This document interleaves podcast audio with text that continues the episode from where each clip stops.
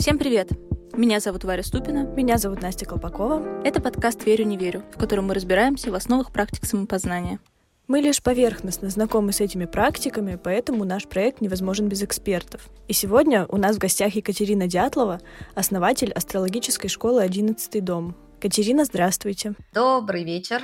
А, сегодня мы будем говорить об астрологии, системе знания, которые, кажется, слышал каждый, возможно, из ежедневных гороскопов или из трактовок знаков зодиака, возможно, из их совместимости.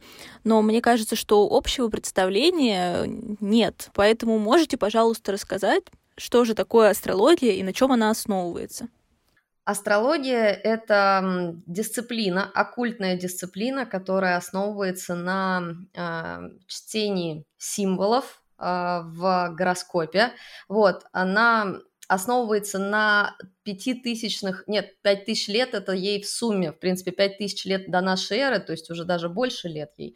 Она основывается на многотысячных, многотысячелетних наблюдениях наших предков, вот так можно сказать, за циклами планет. Они наблюдали очень э, длительное время, э, как э, влияет постановка планет относительно друг друга и относительно нашей планеты на ситуации. Они пытались трактовать явления, то есть небесные явления, чтобы понять, как Эм, предсказывать погоду, как предсказывать какие-то там урожай, не урожай, как предсказывать царям жизнь и смерть и государствам, соответственно, какое-то развитие. То есть изначально это не была астрология личности, а это была астрология урожая и астрология, ну, погоды, и астрология государства. Вот. И потом уже, чуть позже, они стали думать, что, наверное, простые смертные тоже имеют право на какие-то на какие-то э, привилегии, так скажем стали анализировать и людей с точки зрения расположения планет. Вот. А за поле координат у них были неподвижные звезды, то есть э, с их точки зрения, тогда это так называемая геоцентрическая система, где с нашей точки зрения э, все вращается вокруг нас, то есть все небесные тела рассматриваются относительно нашего положения и, э, соответственно, также рассматриваются движимые тела, планета. Планета переводится как блуждающая, потому что она с точки зрения нашей движется на, на фоне неподвижных звезд. И вот, собственно, разрисовали, так сказать, карту звездную неба, поделили на так называемые созвездия, а, ну, можно сказать проще, как штаты, поделили как бы на какие-то такие области неба, и относительно этих обла- как бы областей они видели, что вот Солнце движется, и по той же, по той же самой траектории движутся остальные планеты. Вот, вслед за Солнцем. Соответственно, они решили, что э, надо как-то этот путь выделить, вот путь этих планет, и назвали его эклиптика. Эклиптика – это так и переводится как путь Солнца. Вот, а, и заметили, что Солнце движется не хаотично по небу, вот, ну, не скачет вверх-вниз, да, а оно движется по определенной траектории. Эту траекторию заметили, что это на фоне определенных зодиакальных созвездий. Ну и, собственно, это и стало кругом зодиака. То есть это было не все 88 созвездий они туда включили, а именно вот эти 12 и э, стали анализировать. Э, ну, на самом деле это были, конечно, нереальные созвездия. Реальные созвездия от нас слишком далеко, и, э, конечно, свет до нас уже доходит. Может, они там уже все перегорели, так сказать, но э, свет доходит с опозданием. И тем не менее, расчерчивали они, основываясь, просто отталкиваясь от их расположения с нашей точки зрения, расчерчивали небесную сферу, то есть такой кружочек вокруг нас, как бы атмосферы. Вот они ее и, собственно, чер- расчертили на 12 частей, отталкиваясь от этого звездного неба. Вот. Ну и, собственно, так и анализировали, наблюдали, предсказывали вначале какие-то по затмениям явления. Первый раз, когда столкнулись с наблюдением, что как-то влияет это на людей, а не только на там, погоду, грубо говоря, потому что они благодаря этому расчерчиванию изобрели календарь, да, и 12 месяцев. Вот, и э, потом они уже, соответственно, могли ориентироваться, когда зима наступит, когда лето, когда урожай, и, следовательно, могли предсказывать там э, какие-то вещи. Ну, засухи, не засухи. И потом они стали замечать затмения, а страшно боялись этих затмений изначально. Ну, то есть астрология возникла, чтобы объяснять себе необъяснимое в том числе. То есть не только предсказывать что-то, но и то, что тебя пугает, объяснять э, какой-то ну, так скажем, логической цепочкой. И э, потом уже начали, соответственно, анализировать затмения, циклы, их цикличность, повторяемость, около пяти затмений в год обычно происходит. И, соответственно, заметили, что на определенном цикле затмений умирало по одному какому-то там вавилонскому царю. И предсказали какому-то вавилонскому царю смерти, действительно, он умер в очередное такое затмение. С тех пор все поверили, что на людей это тоже имеет влияние. Ну, как бы, как кажется, что это с тех пор, возможно, они и раньше, то есть то, что нашли пока что на этот период. Насколько мы знаем, есть несколько течений астрологии. Каким занимаетесь вы и как относитесь к другим течениям? Я занимаюсь западной астрологией, и я очень уважительно отношусь и к китайской астрологии, и к ведической астрологии, нашему главному конкуренту. Не любят нас ведические астрологи, не любят Запад, но мы, мы тоже не отличаемся, как бы в большинстве своем мои коллеги не отличаются толерантностью. Э, дело в том, что мы о разном немножко. Мы начали с одной точки, а ушли в, два разных, в две разные стороны совершенно. Так получилось, что ведическая астрология в ней очень много э, интересных трактовок, которые западной стоило бы рассматривать. То есть она действительно такая традиционная, древняя, а, западная чуть помоложе будет. То есть, хотя они вот, ну, плюс-минус там параллельно развивались. Западная развивалась на территории Месопотамии бывшей, а ведическая астрология развивалась параллельно в Индии. Ну, то есть, на самом деле, все пытались сделать какой-то такой календарь, каждый по-своему. Э, соответственно, у ведической астрологии многое осталось так, как было прежде. Западная претерпевала изменения. Вот у нас открыли Уран, открыли Нептун, Плутон. Западная астрология, современная, по крайней мере, стала включать это все в анализ, да, в рассмотрение, пыталась идти в ногу с астрономией, быть, э, ну, как бы якобы научной, хотя ей до научности, конечно, все равно далеко.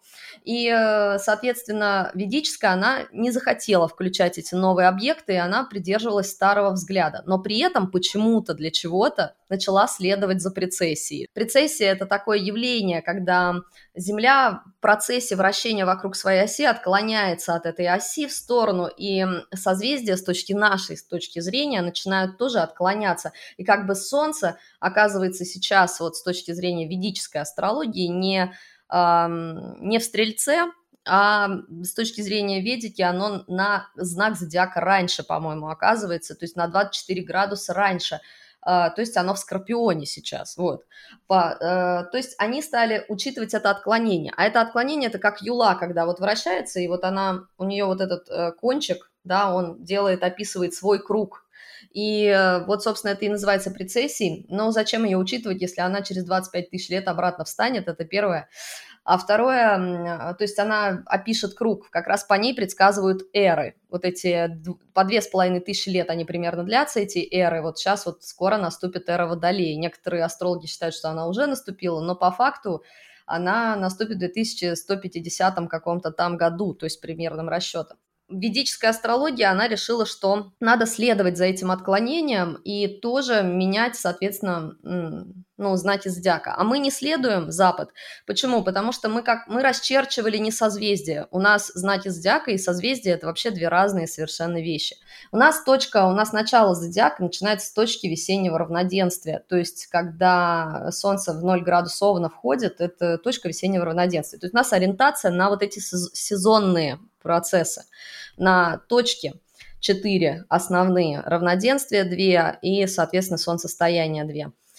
А Ведика, она выбрала, что нужно реально за реальными созвездиями бегать по гороскопу. Э, и, а это, на мой взгляд, странно, потому что есть такое понятие, как параллакс звезд – они тоже, оказывается, немножко движутся, вот, а это не учитывается. Во-вторых, они не учитывают размеры созвездий, то есть раз уж вы хотите быть прям вот астрономически точными, то почему бы вам тогда не понять, что созвездие Дева занимает половину гороскопа по сравнению с другими созвездиями, но они решили, что надо тоже по 30 градусов, как у нас это все делать. В принципе, в этом разница. А так, э, в ведической астрологии много чего интересного, и, э, в принципе, какие-то сами трактовки вот этой древности, и у них такая древняя хорошая система есть э, аспектов, которые лично я использую в западной астрологии, и там есть такие дома они используют. В общем, там есть чем у них попользоваться, так скажем. То есть нельзя отвергать полностью, я считаю, эти вещи, но вот некоторые нюансы, конечно, удивляют. А вот вы сказали, что астрология основывается на чтении символов в гороскопе, то есть она сочетает в себе математические расчеты и вербальные трактовки. И исходя из этого, насколько точно ее можно назвать, и зависит ли точность от профессионализма астролога? А, ну, а, значит, точно ее назвать точно не получится.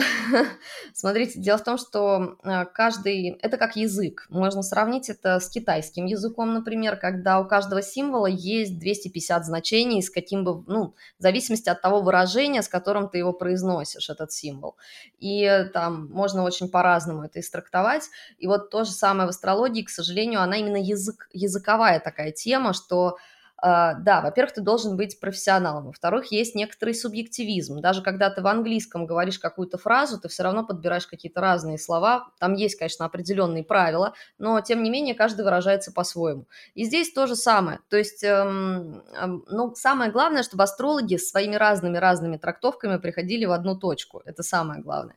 Вот. И, эм, конечно, это все опыт такой эмпирический, так скажем. То есть эм, познается на практике практике, на собственных исследованиях, и, конечно, куча субъективизма. То есть э, ты все равно пропускаешь через себя. Вот даже если ты пользуешься таким инструментом там, психологическим, как какие-нибудь психологические игры, мак-карты, то, что сейчас современные психологи используют – они тоже все равно, трактуя это, это субъективно все, трактуя какую-то карту, они все равно пропускают через свои какие-то установки. Даже если ты придешь к психологу, он субъективен в любом случае. Так он, ну, нельзя растождествиться со своими собственными какими-то взглядами на мир полностью. Поэтому тут важно выбирать проводника для себя, то есть выбирать того, кому, кто тебе созвучен, чтобы приходить э, к нему. И поэтому назвать астрологию точной тоже не очень-то получается. Есть прогнозирование, так называемое у нас. Оно действительно основано на некоторых математических, в том числе, расчетах, то есть скорее на цикличности, опять же. И э, здесь, да, здесь место точности есть, а трактовки опять очень вариативны. И опять от опыта этого астролога и зависят. Так что наукой нам, к сожалению, скорее всего, не стать, но э, польза от этого определенно, я считаю, все-таки есть. А откуда берутся основания для трактовок в астрологии? Вот, допустим, про тельцов можно прочитать, что они любят роскошь. Это знание, оно взялось откуда? Из мифологии, наблюдений или откуда-то еще? Э, да, совершенно верно, это все мифология, во-первых, и мифология, она не просто так выстраивалась, это ну, как какие-то посылки от коллективного бессознательного, как говорил Юнг, что людям снились одновременно, ну, там по записям, одинаковые сны на тему трактовки затмения. Всем снилось, что солнце глотает какой-то либо червяк, либо крокодил, либо какая-нибудь еще там абракозябра, и они все сочиняли на этой почве легенды. То есть были такие наблюдения вот у психологов, у Юнга, который изучал символизм снов, и, э, э, в принципе, они приходили к выводам, что что-то люди а, видимо, брали откуда-то из какого-то источника, который их объединял, эти представления были в чем-то едины. Ну и, а, конечно, они основывались еще и на погодных явлениях. То есть, например, а, Овен, да, он первый э, весенний, то есть точка весеннего равноденствия считается рассветом природы, когда природа начинает заново перерождаться, то есть раскрываться и как бы новая жизнь начинается после зимы. А, Овна трактуют как воина, который только что вернулся с войны. Это значит, что позади у него страшная зима осталась. Он выжил один единственный. И ему предстоит начать отрезать от деревьев старые ветки, пожухлые в зимой, для того, чтобы расцвело новое. И вот Овен связан с отрезанием прошлого и вхождением в новый цикл. То есть и у него даже вот эти острые предметы к нему относятся с этой позиции. И, ну, и вообще имеет отношение, что он должен ну, как бы рассвет какой-то нести, то есть быть э, активным, инициативным, там, вот, ну, тоже на погодных явлениях это все тоже строилось, да, а телец там это уже середина весны считается, то есть такая хорошая, устойчивая середина, это фиксированный знак по этой причине, и э, когда уже ты все порезал, тебе осталось посеять, он там сеет, соответственно, зерно, наслаждается вот этим вот кайфовым солнышком, там, а, у него все уже, у него уже нету страшных переживаний по поводу прошедшей зимы, как он это пережил, да, там скормил своих детей кому-то, там еще что-то, он уже забыл чуть-чуть немножко эти воспоминания, уже смотрит в будущее более открытым взглядом. Когда рождались там те же скорпионы, да, и все их боятся, ну, потому что они рождались в самое депрессивное время для западной астрологии, да, когда там все просто не знают, как уже эту зиму пережить, и поэтому они тоже такие своеобразные ребята, вот. Ну и, конечно, легенды, да, легенды это просто вообще, но они уже появились, например, легенды Древней Греции появились в начале нашего века, ну, в начале нашей эры, а где-то плюс-минус, ну, может, чуть-чуть до, а вот э, астрология это была и при шумерах, это вообще еще за 3000 лет до, до этого. Поэтому легенды у них, конечно, тоже свои были. Ну, как-то это все передавалось, вот копировалось в своих интерпретациях. И э, в целом, в общем, это все вместе создает и погодные условия, и легенды, и какие-то наблюдения просто. Все это имеет смысл.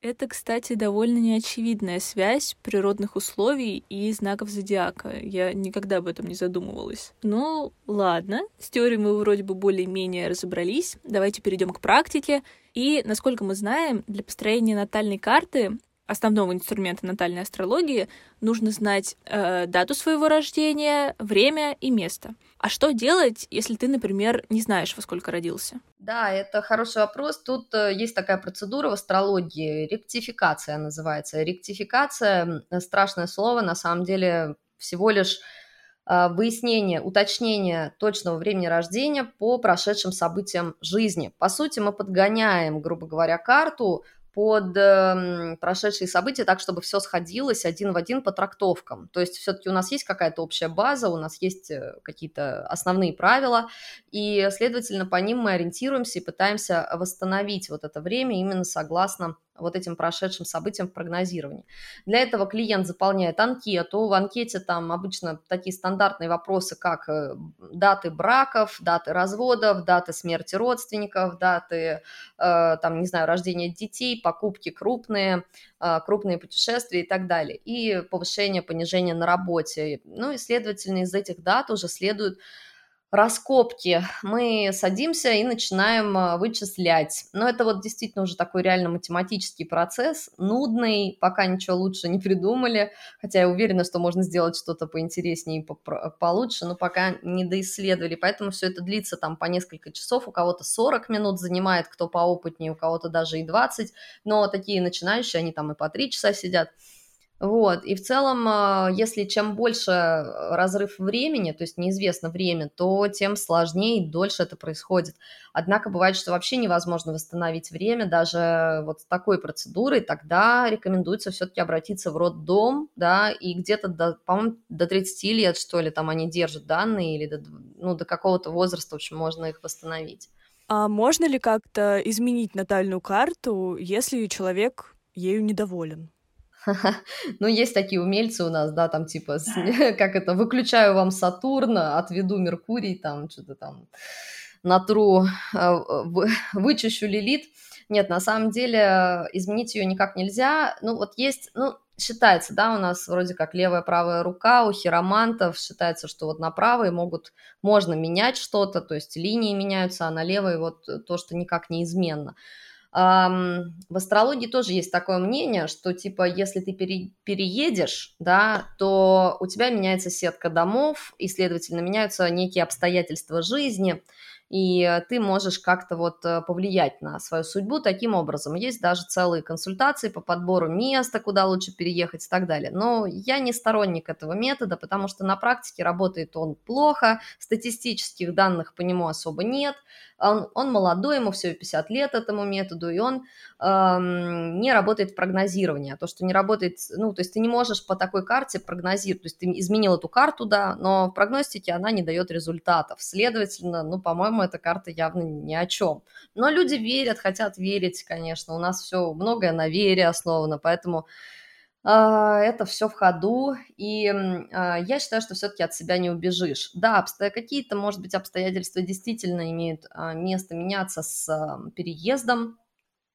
Лучше всего ты можешь что изменить в своей жизни? Это каждый раз, ну что такое гороскоп? Это круг, это, можно сказать, вот мы ходим как пони по кругу, и наша жизнь действительно циклична. Мы ходим по кругу. Год – это круг, 12 часов, 24 часа – это круг. Все везде круг. И гороскоп – это круг. И вот мы, значит, соответственно, проходим, мы можем одно и то же делать, проходя этот круг как пони тупо повторяя одно и то же, или мы можем каждый раз подниматься как по спирали. То есть, да, мы будем идти по кругу, но каждый раз выше, выше, с осознанностью какой-то более высокой, с использованием своих сил, энергий, более, ну, талантов каких-то, более продуктивно, да, с повышающейся уверенностью, и жизнь начнет меняться. Даже та же самая статичная натальная карта, так называемый, или гороскоп, он же, он тоже будет уже трактоваться намного на уровень выше. Вариативность э, проявлений будет намного, ну, вибрации будут выше, так скажем, всего, что происходит с человеком. Потому что он, э, ну, все-таки мы меняемся из года в год. Вот вы же не можете сказать, что э, в прошлом году вы были похожи на себя сегодняшнего. Да, были, но а вот если взять 10 лет, однозначно вы почувствуете разницу, да. И вот то же самое с гороскопом. То есть мы уже будем трактовать его через 10 лет не так, как 10 лет назад для вас бы его смотрели. И вот то же самое. Так что можно. Ну, не то, что карту изменить, но вот себя-то изменить точно можно в рамках этого. А что, помимо качеств личности, может о человеке рассказать астрология? Можно ли увидеть прошлое, настоящее, будущее? Абсолютно точно. Можно увидеть, на какой точке, вспомни, натальной карте можно увидеть, на какой точке ты сейчас находишься, вот, и куда ты пойдешь дальше, и что тебя ждет потом. Ну, то есть, но мы единственное, что должны, конечно, иметь связь с клиентом в том плане, что ну, мы не совсем ясновидящие, да, чтобы вот сто процентов описать, в какой вы комнате находитесь, да, там, или там с кем вы сейчас вот поговорили по телефону. Мы, но важно понимать э, из контекста разговора, вот в каком он сейчас контексте своем находится, да, и тогда мы можем предсказывать развитие событий. Все-таки нам нужен с ним диалог. И, эм, соответственно, по карте мы можем предположить, вот нам человек приходит, говорит, я вот сейчас поступил учиться на бухгалтера, вот э, что дальше меня ждет, я как бы пойду дальше в этой профессии, или я что-то поменяю, пойду вообще в другую сторону, да, там. И мы видим, что у него есть вот такие развилки, пути, в частности, мы видим, мы находим сигнификатор обучения бухгалтерии в карте, то есть, да, можно найти такую вот, а, всего из 12 элементов, там 12 небесных тел, грубо говоря, в нашей школе, по крайней мере, рассматривается, а, можно уже увидеть этот сигнификатор, и попробовать от него прям реально последовать по карте вперед и предсказать, что будет э, плюс-минус дальше. Ну и также рассмотреть его аспектацию. А, и даже по наталу это можно сделать. А уж если подключить прогностическую астрологию, тогда там вообще огромный потенциал открывается э, возможных тоже возможностей более глобальных и более точных, э, детальных, так скажем, описаний, что именно будет ждать, ну и, соответственно, мы увидим, он там поменяет профессию, поменяет направление, пойдет еще чему-то учиться, или он там встретит свою любовь, или там ребенка родит и вообще в декрет сядет и нахрен забросит эту бухгалтерию. То есть вот плюс-минус мы можем ориентировочно подсказать, если мы знаем, где он сейчас. То есть нам, как в уравнении в математике, нужно хотя бы одно известное, чтобы уравнение дальше сложилось, как бы, да, из чего-то. Э, точка отсчета, так называемая, где он находится. Вот, и потом уже все вполне. Ну, недавно у меня был такой опыт, что я вот знаю точку отсчета Навального, что он в коме, да, я предсказала, когда он из нее выйдет, э, точный день.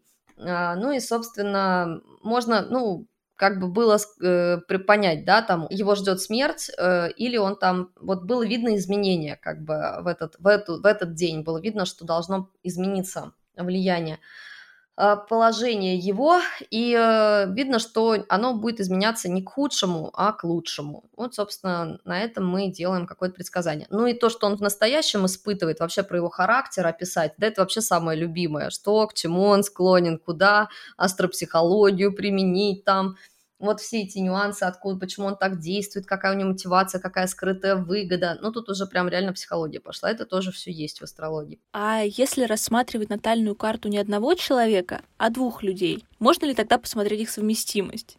Потому что, мне кажется, в расчетных практиках запрос о совместимости с партнером, ну, наверное, один из самых популярных. Да, конечно. Вы знаете, есть специалисты, которые прям любят эту тему, называется она синастрия. Вот. Это накладывают карту одного человека, гороскоп, на другой и смотрят, как у них там все сочетается. Многие основываются на каких-то аспектах и пытаются, конечно, извлекать из этого слишком такие глобальные вещи, типа есть любовь, нет. И, ну, вот так я не люблю, потому что любовь нельзя в гороскопе вообще увидеть. Это такие чувства, как вот осознанность, ее не, невозможно понять, да, или уровень интеллекта тоже в гороскопе никак. Э, можно, конечно, говорить, что вот этот аспект, есть одна астролог, который говорит, этот аспект тупого человека, там, но это бред, конечно, это неправда, то есть э, такого нельзя такие диагнозы ставить по карте. И, э, следовательно, мы говорим, что а, нельзя любовь найти, но вот если существует пара, то есть уже она существует, то какие-то ее слабые стороны, на чем они могут из-за чего ссориться, как их там, какие точки примирения, как их там сохра... попытаться сохранить отношения, это все реально. А если вот человек еще не знает другого человека, описать тоже как вот партнера, как вообще потенциально он себя может вести в отношениях, это тоже реально. И может ли он ему подойти, тоже вполне. Но вот дальше все все-таки будет зависеть от нашей свободы воли по большей степени. Да, мы можем сказать, у вас, в общем-то, хорошая совместимость, и вы проведете классное время – ну вот грядет там такой-то транзит, э, скорее всего, похоже на расставание, но вы можете его преодолеть, то есть если вы будете действительно вот чувствовать, испытывать друг другу, то у вас это может проиграться как то, что вы, допустим, вместе рванете за границу, потому что там одна и та же планета отвечает и за развод, и за такой резкий переезд там, допустим, да, и, эм, то есть, вот в зависимости от того, и мы даже можем посоветовать им это сделать, если, ну, как бы они не на грани развода или там реально все скатится к этому.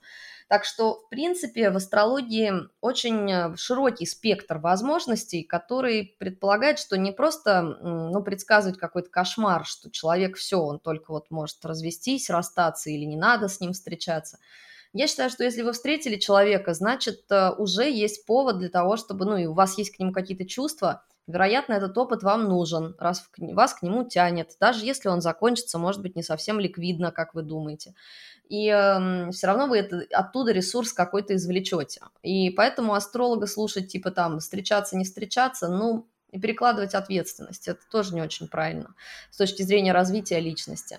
А вот э, в текущих отношениях как-то рассматривать это все, это да. Ну вот и, или просто про Допустим, сегодня у меня была консультация, ко мне обратилась девушка, она сказала, предыдущий астролог сказала, что у меня какой-то вот этот, я, мне очень нравится мужчина, и она сказала, что он будет изменять, он вообще там по одному какому-то положению сделала вывод, там он будет ходить налево, не встречайся с ним, а, будь, познаешь там горюшка, печаль и все такое в духе наших таких, не знаю, бабок-ежик.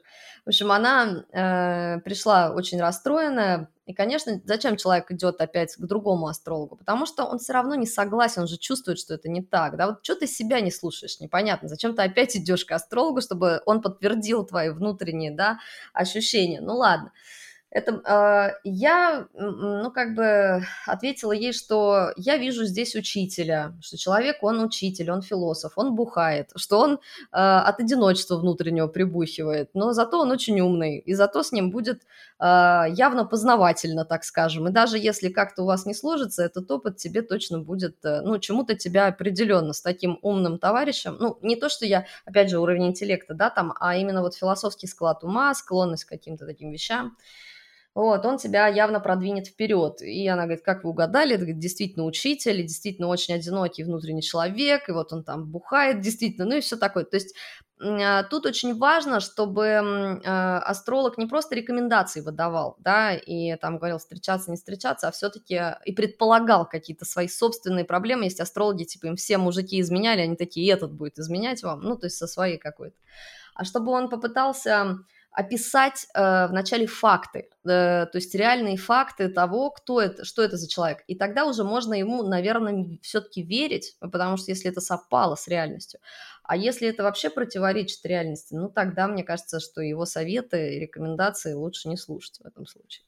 И мне кажется, нас не простят, если мы не спросим, когда планета становится ретроградной, что происходит с ней и как это на нас влияет. И, возможно, вы сами меняли когда-то планы из-за планеты ретрограде. А, так, ну вот тоже вот интересный момент. А, значит, у нас сейчас основное э, количество планет, они повернулись наконец-то в директность. Ну, не то чтобы стало сильно легче, перестала отсутствует теперь возможность на что-то сваливать свои проблемы.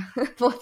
а, но, а, значит, расскажу вам вначале с научной точки зрения, что происходит. Планета, конечно, никакая никуда назад не пятится. То есть с точки зрения астрономии и гелиоцентрической системы, то есть тогда, когда вокруг Солнца все вращается, астрология это все вокруг Земли продолжает рассматривать, то есть чтобы, потому что нам интересно, что с нами, людьми происходит.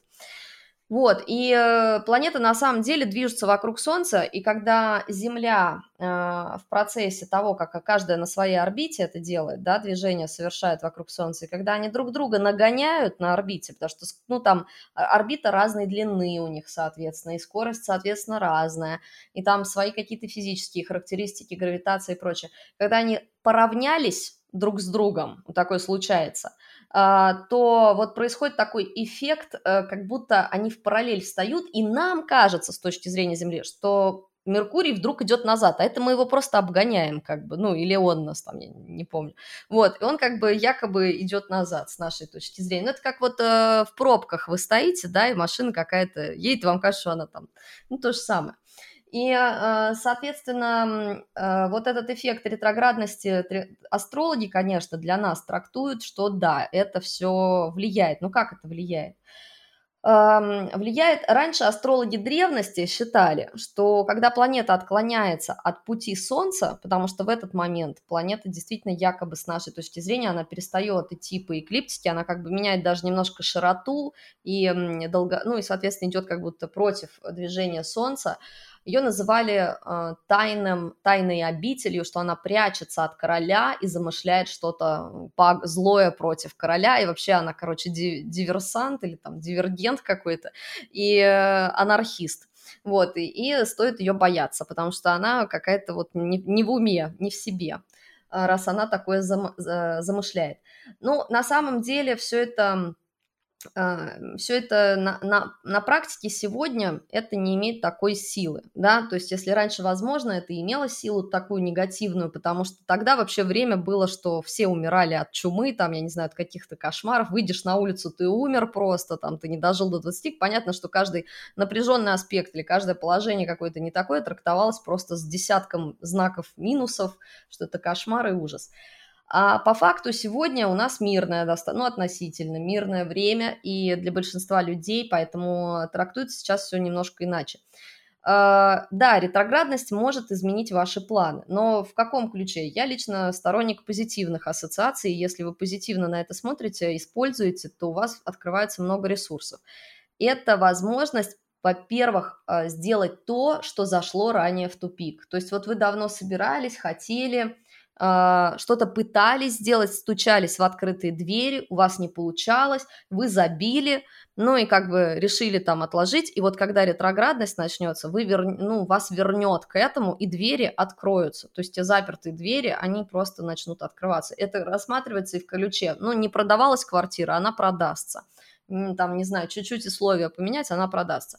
Не получалось э, понять какой-то предмет на учебе, а, он поймется, он э, осознается, и вы там даже самый сложный какой-то предмет в университете сдадите.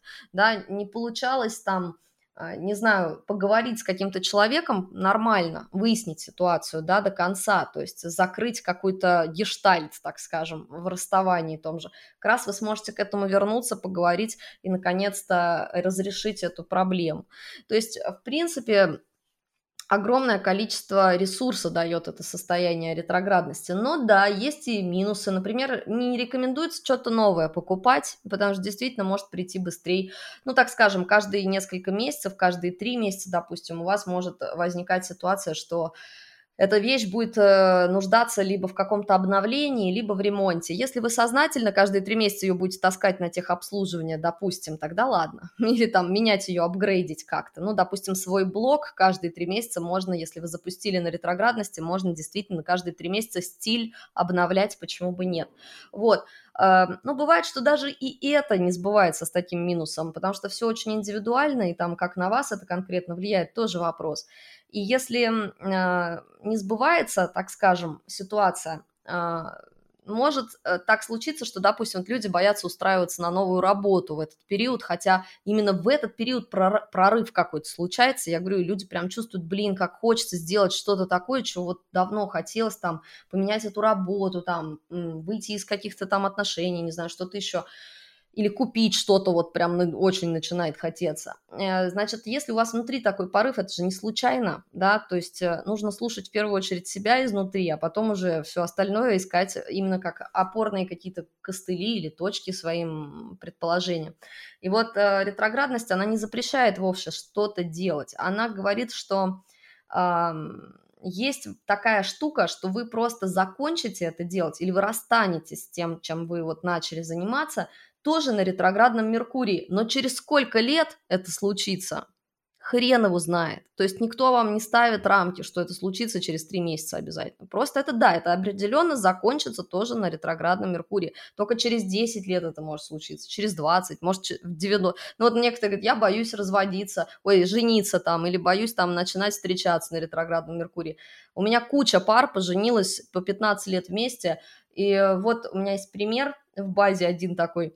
А, они познакомились на ретроградном Меркурии, и жена умерла там 80 лет тоже на ретроградном Меркурии. Ну, ёпросто, серьезно, поэтому теперь давайте не встречаться на ретроградном Меркурии, а то она, ну, как бы через 80 лет. Ну, э, поэтому это просто отмерение какого-то вот, ну, для прогноза, для прогностики. Это может быть э, интересный инструмент, как бы уточнить какую-то вещь. А так для обычного повседневного, ну, я бы не стала настолько делать акцент. Да, люди очень любят сваливать все свои проблемы, но если вы э, на какие-то тенденции, да, на погоду, на плохое состояние, на то, на сём, э, нужно подумать о том, что э, вот представьте просто, сколько гаджетов у вас ломается, и там почта не доходит не в ретроградный Меркурий, да, ну просто посчитайте, сколько логистических ошибок и так далее. Вы поймете, что это абсолютно равноценно примерно плюс-минус ретроградному Меркурию. Самый пик, когда действительно на нас э, оказывается некая проблема, случается, это стационарность планеты. Стационарность планеты – это три дня до и три дня после объявленной даты, когда Меркурий там или какая-то планета начинает ретроградить или заканчивает.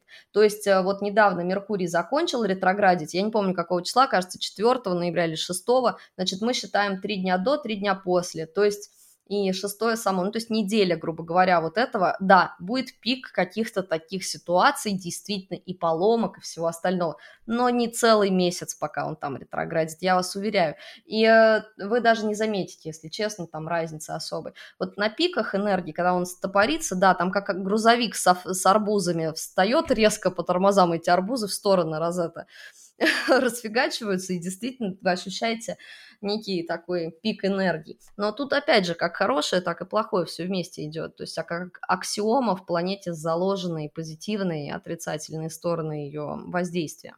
Когда мы готовились к этому выпуску, мы прочитали много гороскопов и заметили, что астрологи уделяют большое внимание положению и фазам Луны. У вашей школы «Одиннадцатый дом» даже вышла отдельная книга, посвященная непосредственно Луне. А, так вот, расскажите, почему она занимает такое важное место и как фазы Луны связаны с нашей жизнью.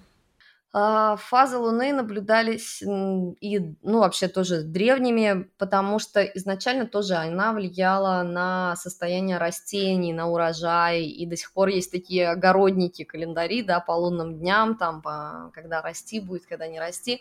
Ну и, конечно, Луна – это планета, ну, точнее, небесное тело женское – вот, и с нашей точки зрения, и даже в философских э, каких-то трактатах она трактуется как мировая душа. То есть, э, если Солнце – это мировой ум с точки зрения философов, то вот а, Луна – это мировая душа.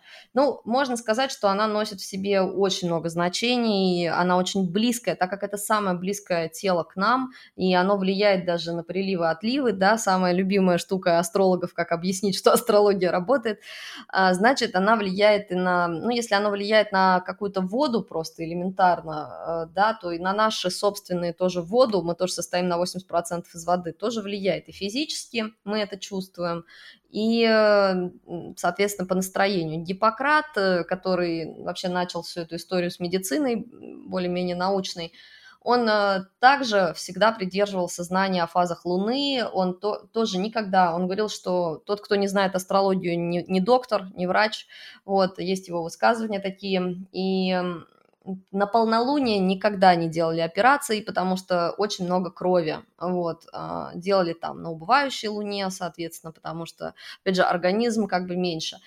И это э, лунный цикл – это месяц, то есть это наш месяц, так его и назвали в честь лунного цикла. Следовательно, 30 дней так называемые, ну там чуть меньше, чуть больше.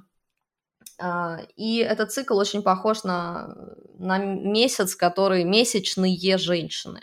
То есть э, тоже очень похоже, как э, вот женщина проходит эти стадии овуляции, там, да, какие-то еще. И вот Луна, она точно такие же стадии проходит на небе, и мы это вот на себе испытываем э, в разное время. Ну, она влияет на настроенческий план. Вот каждый день она каждые 2-3 дня она меняет знак, меняется фон, меняются условия какие-то, по ней, по ней прогнозируют а, вообще, ну, как бы прогнозы на день составляют, вот то, что вы читаете, слушаете, вот эти общие прогнозы, они как раз отталкиваются от движения Луны, потому что у нее самая короткая с точки зрения Земли орбита для нас, и поэтому она движется быстрее всех, и раз она меняет быстрее всех положения, то по ней еще можно что-то предсказать вот такое в маленьких отрезках. Ну, я вам скажу, Луна – это очень сильный инструмент для предсказания. Она и в харарной астрологии, и в натальной может очень такие вещи. Э, вообще, вот э, если ее накладывать движение на натальную карту и еще вот э, рассматривать движение по небу одновременно с этим, то можно прямо увидеть, что человек будет делать в ближайшие там несколько дней, какие, с какими ситуациями, энергиями он столкнется. У меня был случай, когда у мужа коллега, у него, в общем, дочь э, попала в аварию, серьезно, это было совсем недавно. А, Ее сбила машина. И она была совершенно в другой стране, он не знал, что будет, то есть не было связи с врачами, как, что она вообще выживет, не выживет. Он сидел просто ужасной паранойи, а, страдал, я открыла карту, и у меня только одно, ну, то есть, что я могу сделать? Я могу по Луне, по движению Луны, понять, что ждет э, девочку, накладывая на ее натальную карту. И там было видно, что Луна движется за, э, ну, то есть, за Марсом она идет, Э, там эта планета красная, кровавая, вот, и э, планета врачей, у нее она отвечала за шестой дом, там это дом врачей, грубо говоря, дальше там идет Нептун, потом какой-то еще, в общем, я говорю, она сейчас э, в ближайшие дни, она переживет кровавую операцию очень сильно там, да, потом она будет спать, ну, то есть у нее будет как бы там после этого какой-то восстановительный период, и там еще был переезд, то есть надо будет ее перевести, потом эта операция, потом то, потом это, ну и, в общем-то, скорее всего, она не умрет, не было указаний вообще в такой глобальной прогностике на это. И действительно, как оказалось, ей будут делать кровавую операцию, это там на бедре, то есть у нее действительно бедро, когда она очнулась, там это самое кровавое место для операции, как бы считается, и прочее. Ну, то есть вот такие предсказания мелкие вот в текущем моменте времени, то есть вот здесь и сейчас, по ней реально можно, ну, если вы знаете очень хорошо язык астрологии, можете сопоставлять факты, и дедукция у вас работает, то вот эти все вещи по языку астрологии очень можно хорошо выстроить цепочку, как бы, и плюс-минус в ближайшее время предсказать. Помимо этого, Луна влияет просто на настроение. Вот полнолуние, новолуние, вы прекрасно ощущаете в новолунии и полнолуние два состояния полярных у всех, ровно пополам делится. Либо полный упадок сил, либо, наоборот, дикий пик энергии. Причем даже не на само полнолуние, новолуние, а где-то вот пару дней до или там день до. И в этот момент, ну что у людей, если вы, вы с полным энергией, вот из вас бьет источник энергии, вы приходите к человеку, который вообще на нуле, и пытаетесь что-то решать. Но это довольно деструктивно проходит, вот, и сталкиваются вот такие разные состояния между людьми, поэтому считается, что ну, на людей лучше, ну, как бы в, это время чего-то такого вот, эм, где нужна концентрация, там, не знаю, разум какой-то, лучше, наверное, не планировать. Но вот для того, чтобы выступать, для того, чтобы делать какие-то собрания ООН, кстати, очень часто любят на полнолуние собираться, потому что люди больше подвержены влиянию. Вот, э, в, в этих состояниях там можно понаблюдать вообще, какие события происходят в мире на полнолуние, новолуние, отследить какой-то пик. Даже сами доктора замечают, что пациентов в это время активно становится больше, особенно в полнолуние, там вообще ну, обостряется а, количество людей, обращающихся за помощью. Вот, и в целом, то есть это нельзя как-то индивидуализировать, но в целом мы говорим, э, что да, а, настроенческие пики, там животные тоже могут сходить с ума, э, там, не знаю, дети более агрессивно там еще как-то себя вести. В общем, настроение это влияет определенно. И, в общем, в гороскопе мы, конечно, на нее огромное внимание. Она в натальной карте, вот чисто в гороскопе, она рассматривается как место жительства, она рассматривается, где вы живете, как вы живете. Она имеет отношение к настроению, к эмоциям, к состоянию внутреннего ребенка, именно женского начала, она имеет отношение к слабостям, беспомощностям, автоматизмам. Э, ну, в общем, у нее очень широкий спектр таких э, возможностей для интерпретаций. Поэтому мы уделили ей целую книгу, насобирали статей. Она одна из самых популярных в описании, да, в описаниях вообще астрологов. То есть они любят ее описывать. И э, орбита Луны – это тоже расчетные точки все, все еще той же Луны, то есть даже это. Ну, в принципе, э, в общем, такая история с Луной, поэтому рассматривать ее, конечно, нужно и важно. И по себе отслеживать, я считаю, тоже. А что насчет календаря стрижек? Он же тоже связан с Луной. О, да, это тоже справедливо, потому что растущая Луна, следовательно, вы, у вас волосы, если вы подстрижетесь, логично, что а, будут прирастать после этого, да, лучше. А если на убывающей, то, соответственно, сохранится форма и ничего не будет лишнего нарастать. Ну и вообще, когда что-либо делают, вот э, вмешательство в физическую плоть, то всегда знают, что на растущей луне надо м, наращивать. То есть вот вы собираетесь наращивать волосы или ставить брекеты, или, я не знаю, пришивать себе что-то, увеличивать грудь, или там, а, ну, в общем, что-то приращивать к своему телу, тогда на растущую. Если вы делаете что-то, чтобы убирать, у, отнимать от тела, э, вырезать, вот, отрезать, то это на убывающую луну считается, что должно быть. Вот, и также подбирается по знаку зодиака, и опять же соотносится с вашей натальной картой, когда лучше делать, э, ну, допустим, вот если у вас э, смотря где у вас стоит Венера. Вот Венера – это планета красоты. Вот если она у вас в гороскопе находится, допустим, конце знака зодиака Телец, то мы будем рекомендовать вам а, для красивых э, формы, для стрижки, чтобы это дольше держалось, идти на Луне в начале Тельца, а, так, чтобы ничего там другое между ними, между Луной транзитной вашей Венерой не стояло. Вот, э, еще. И, соответственно, чтобы ну, примерно там идти именно в, этот, в, этот, в это время месяца, чтобы уж точно все закончилось вашей красотой, так скажем. Вот и другие такие, а, как бы лучше индивидуально это смотреть, конечно. То есть общие рекомендации good, но индивидуально тоже. Ну и также говорят там, например, на Луне в, тель, э, в Козероге лучше там идти, чтобы сохранилось тоже надолго. А, на Луне в Овне лучше не идти, потому что это быстро износится, ну и так далее и тому подобное. То есть есть по знакам рекомендации. А на что помимо Луны смотрят астрологи при составлении гороскопа, ну, например, на день, и как они это интерпретируют? Ну, большинство астрологов смотрят просто на Луну, то есть, опять же, на движение Луны по гороскопу, по знакам зодиака, на то, какие аспекты ей предстоят, на то, там, что она... Есть такое понятие Луна без курса, это когда у Луны нету ни одного аспекта до выхода из знака. Ну, в общем, трактуют всякую такую вот штуку, и также смотрят на аспекты других планет, если они точные и достаточно сходящиеся, то их тоже включают в интерпретацию. Но они бывают не каждый день. Вот. И также э, правильные, нормальные астрологи рассматривают еще, ну, как бы вообще вот Э, движение планеты от чего к чему она идет. То есть там, допустим, Луна идет, вот она сегодня была в начале в рыбах, и она шла за Хироном, то есть Хирон уже был в Овне. Это означает, что Луна тянется к Хирону, ну там это астероид такой, да, и значит э, Хирон у нас там означает консультации. Значит, человека будет тянуть как-то проводить консультации, он будет там больше стремиться общаться, подписывать какие-то договора, устанавливать какое-то равенство в отношениях, пытаться там добиться какой-то конкурентоспособности. Ну, то есть не просто Луна в знаке, а как бы и не просто там аспект, а еще вот это движение за, движение до, э, какой знак она переходит, тоже очень важно учитывать даже за несколько, ну, даже не то, что в тот день, когда она переходит, или там уже перешла, а за день до этого уже начинает ощущаться. То есть там Луна в Водолее или Луна в Козероге переходит в Водолее и э, за день до этого надо уже говорить, что рекомендуется там освобождаться от какого-то груза ответственности, потому что Козерог отвечает за ответственность, Водолей за свободу, и вот от ответственности к свободе, да, сделал дело, гуляй смело, вот, ну, то есть вот этот переход нужно как-то описывать таким образом. Ну и, конечно, э, следовательно, есть еще э, другие, у кого какие приемы, кто-то еще карты Таро подключает, чтобы там карту на день вытащить, но это все такое субъективное, потому что он через себя это совсем трактует.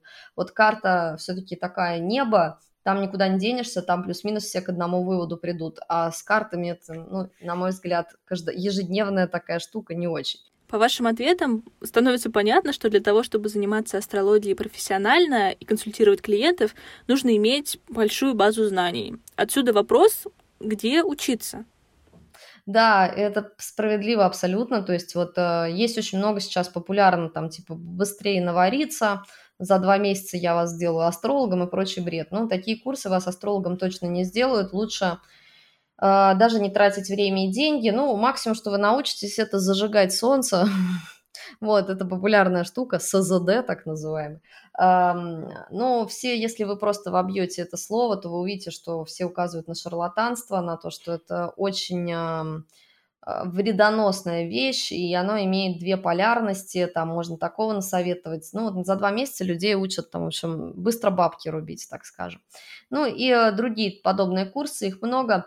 Астрологию нормально, можно выучить, ну, натальную, например, да, ее минимум за год учат, минимум. А вообще еще зависит, ну, в академиях его по 2-3 года учат. Вот, мы сделали за год в нашей школе 11 дом, потому что мы растянули лекции. У нас такой объем материала, то есть там и история, и мифология, и философия, и психология. И, блин, э, очень много нужно знать помимо, чтобы правильно понимать карту, а, помимо просто значения символов, что а, чтобы самому вот этот принцип понимать и строить трактовки, а не копировать их из интернета, что мы, э, ну, мы бы не уместились, конечно, в год, мы бы тоже у нас бы пришлось бы это растягивать на несколько лет, но мы понимаем, что это не дополнительное, ну, то есть это дополнительное образование, которое не основное, никто не будет больше года этим заниматься, поэтому мы специально решили растянуть лекции. У нас лекции от 7 до 12 часов идут, и мы вот вот так вот сжали в год таким образом за счет длинных лекций. Натальная астрология, она вот э, минимум этот год, вот, причем желательно пообъемнее и помощнее, э, как бы количество часов. Вот, а прогностическая астрология, ну, если вы уже знаете натальную, то прогностическая занимает, ну, полгода, тоже по, по несколько там раз в неделю или один раз побольше. Полгода, в принципе, ну, можно побольше тоже, там, два года в общей сложности, да, допустим. В академиях э, московской, там, которые признаны, как, ну, как бы считаются у нас э, среди астрологов э, уважаемыми, потому что они очень старые, даже не потому, что они хорошо преподают, а потому что они уже старые, и как бы, ну, как бы уже есть какой-то, знаете, как символ такого вот не знаю, устойчивости, мамонты такие, вот, они преподают по 5 лет, э, там, в общем-то, прогностику натальную и так далее. Есть еще разные ответвления астрологии, которым тоже можно учиться, это харарная астрология, это астрология вопроса, так называемая, потом есть отдельно подбор времени, им по 3 месяца там учатся обычно, ну, не больше, 3-5, есть вот эта синастрия, отдельно тоже преподают. Э, Причем астрология просто у нее столько направлений, ответвления, что ее там делят, бьют на разные. Там есть астрология бизнеса отдельно, есть астрология медицинская отдельно. Ну, в общем, кто э, что любит больше – но э, также либо идти нужно вот в такие уже академии, в которых тоже этому уделяют достаточно тщательное и дотошное внимание, а не вот эти вот курсы по два месяца. То есть не тратьте на это время деньги, лучше вообще не, не идите тогда в астрологию, если не готовы э, как бы учиться, заниматься. Это действительно такая, извините, ну за пять тысяч лет сколько они накопили опыта, сколько нам нужно передать. Конечно, до нас некоторые, ну не все достоверно дошло, может быть, или какие-то обрывки, но мы пытаемся восстанавливать, поэтому поэтому это действительно стоит времени, это действительно долго. Так что нужно понимать это сразу, идя сюда, и что это непросто. Из-за этих двухмесячных курсов, о которых вы упоминаете, сейчас в Инстаграме можно найти просто сотни страниц астрологов, и не всегда лайки или подписчики — это показатель качества. А, так можете посоветовать, как сегодня можно найти хорошего астролога? На самом деле, э, первый признак того, что астролог адекватен, это то, что он, ну вот э, надо с ним, конечно, пообщаться, то есть по странице вы не поймете. Ну, если говорить чисто по странице, у него количество подписчиков равняется, ну там 10% от этого количества лайков. 100 тысяч подписчиков и 40 лайков на посте, ну серьезно. Или там комментарии все одинаковые, там со звездочками или что-то, но это тоже накрутка определенная и все. Потом э, второй момент, астролог, который адекватный, он не за натрахивает вас рекламой, он не ходит, ну, есть такая прогревающая эти сторис, да, окей, я понимаю, маркетинг, это все нужно, но это не происходит вот так, что прям 24 на 7 купите у меня консультацию, ну купите уже, ну купите. То есть это кажется, ну, похоже на то, что никто, никому он не нужен. То есть, а если он никому не нужен, значит нет сарафана. Если нет сарафана, значит никто его не рекомендует. Ну, нафига тогда к нему идти?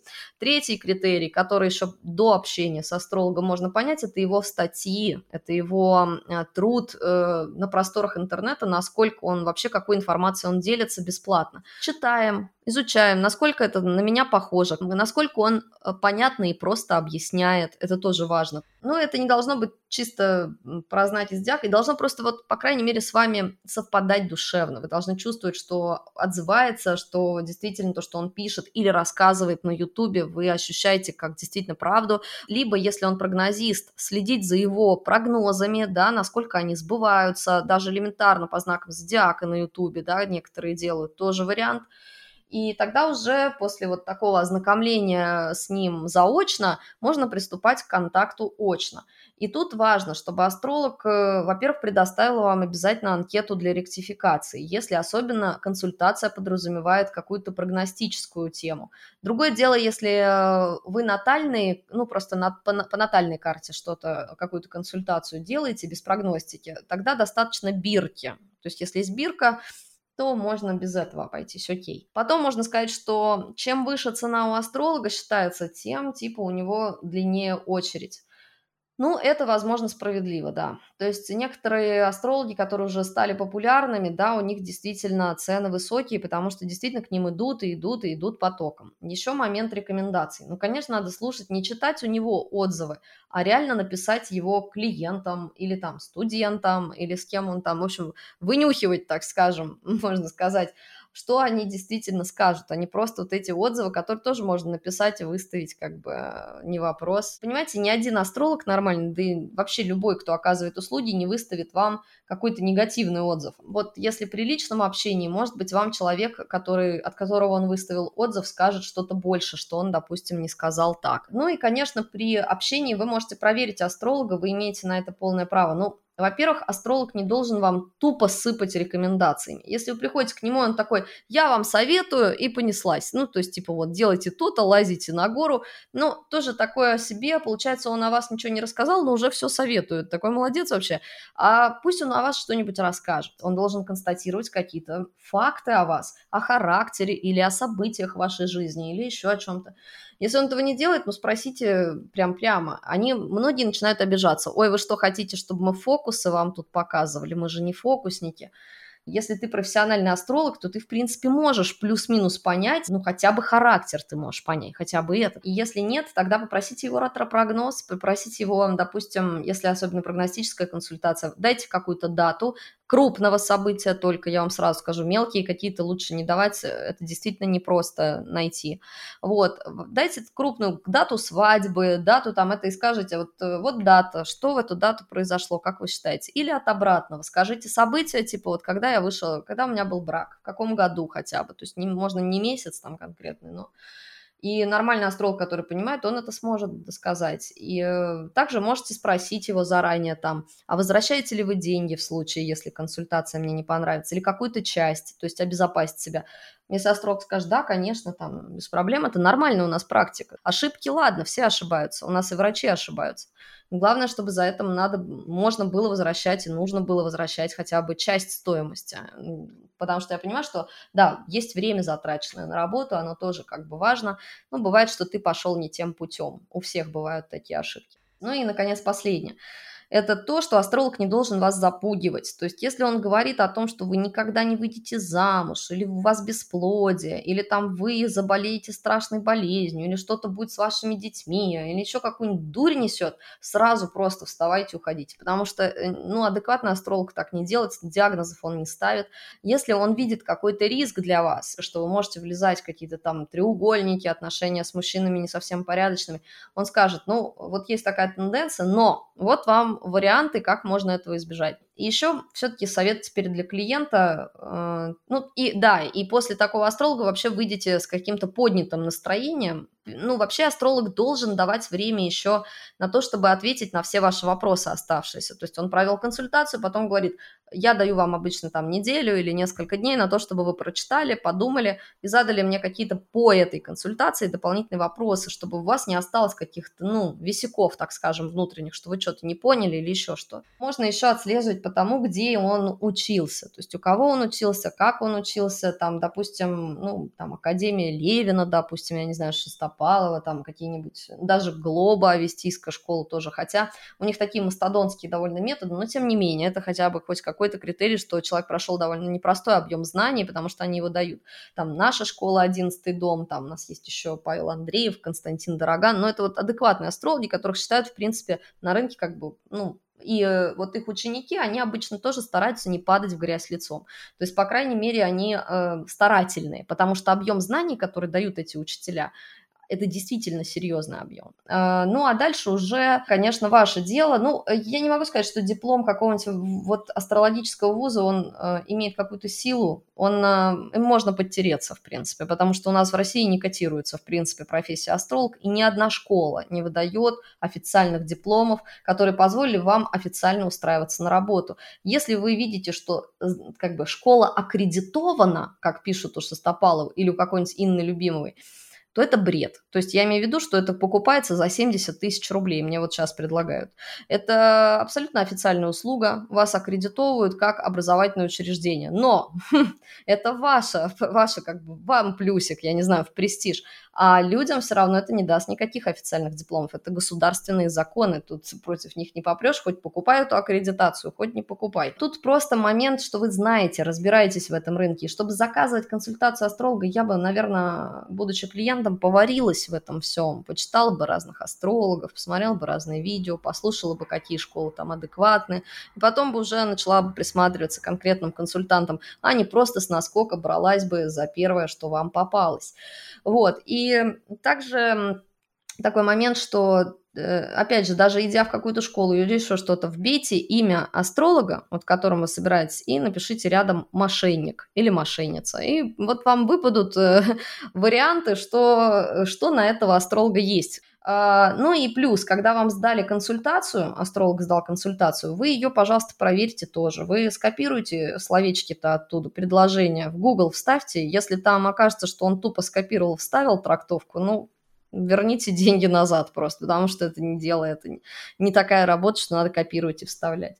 Ну и, наконец, эм, клиенту тоже совет еще один. Э, постарайтесь э, постарайтесь понять, что у вас все равно останутся вопросы. Даже после любого самого крутого астролога вы никогда не, не будете удовлетворены окончательно. По той простой причине, что если вы пришли к астрологу, значит, вы человек пытливого ума. Есть люди вот такие, которых э, вечно ищут ответ. Катерина, спасибо большое за такой подробный чек-лист, потому что, мне кажется, сегодня действительно человеку, не знающему, очень трудно ориентироваться на рынке астрологов, и я надеюсь, что ваши советы помогут кому-то найти своего специалиста. Да, да, надеюсь.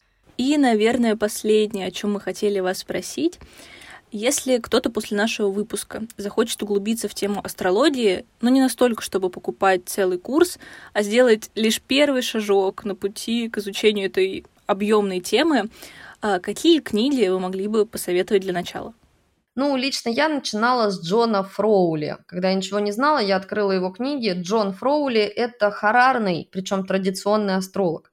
Он такой по старым лекалам, но фишка в том, что он пишет так просто, так смешно и так понятно, что, в принципе, ты очень быстро схватываешь. Единственное, что главное на нем не застревать. То есть вот прочитать все его книжки, как такое даже художественное больше чтиво, и там разобраться в планетах, знаках, домах, он все это очень легко объясняет.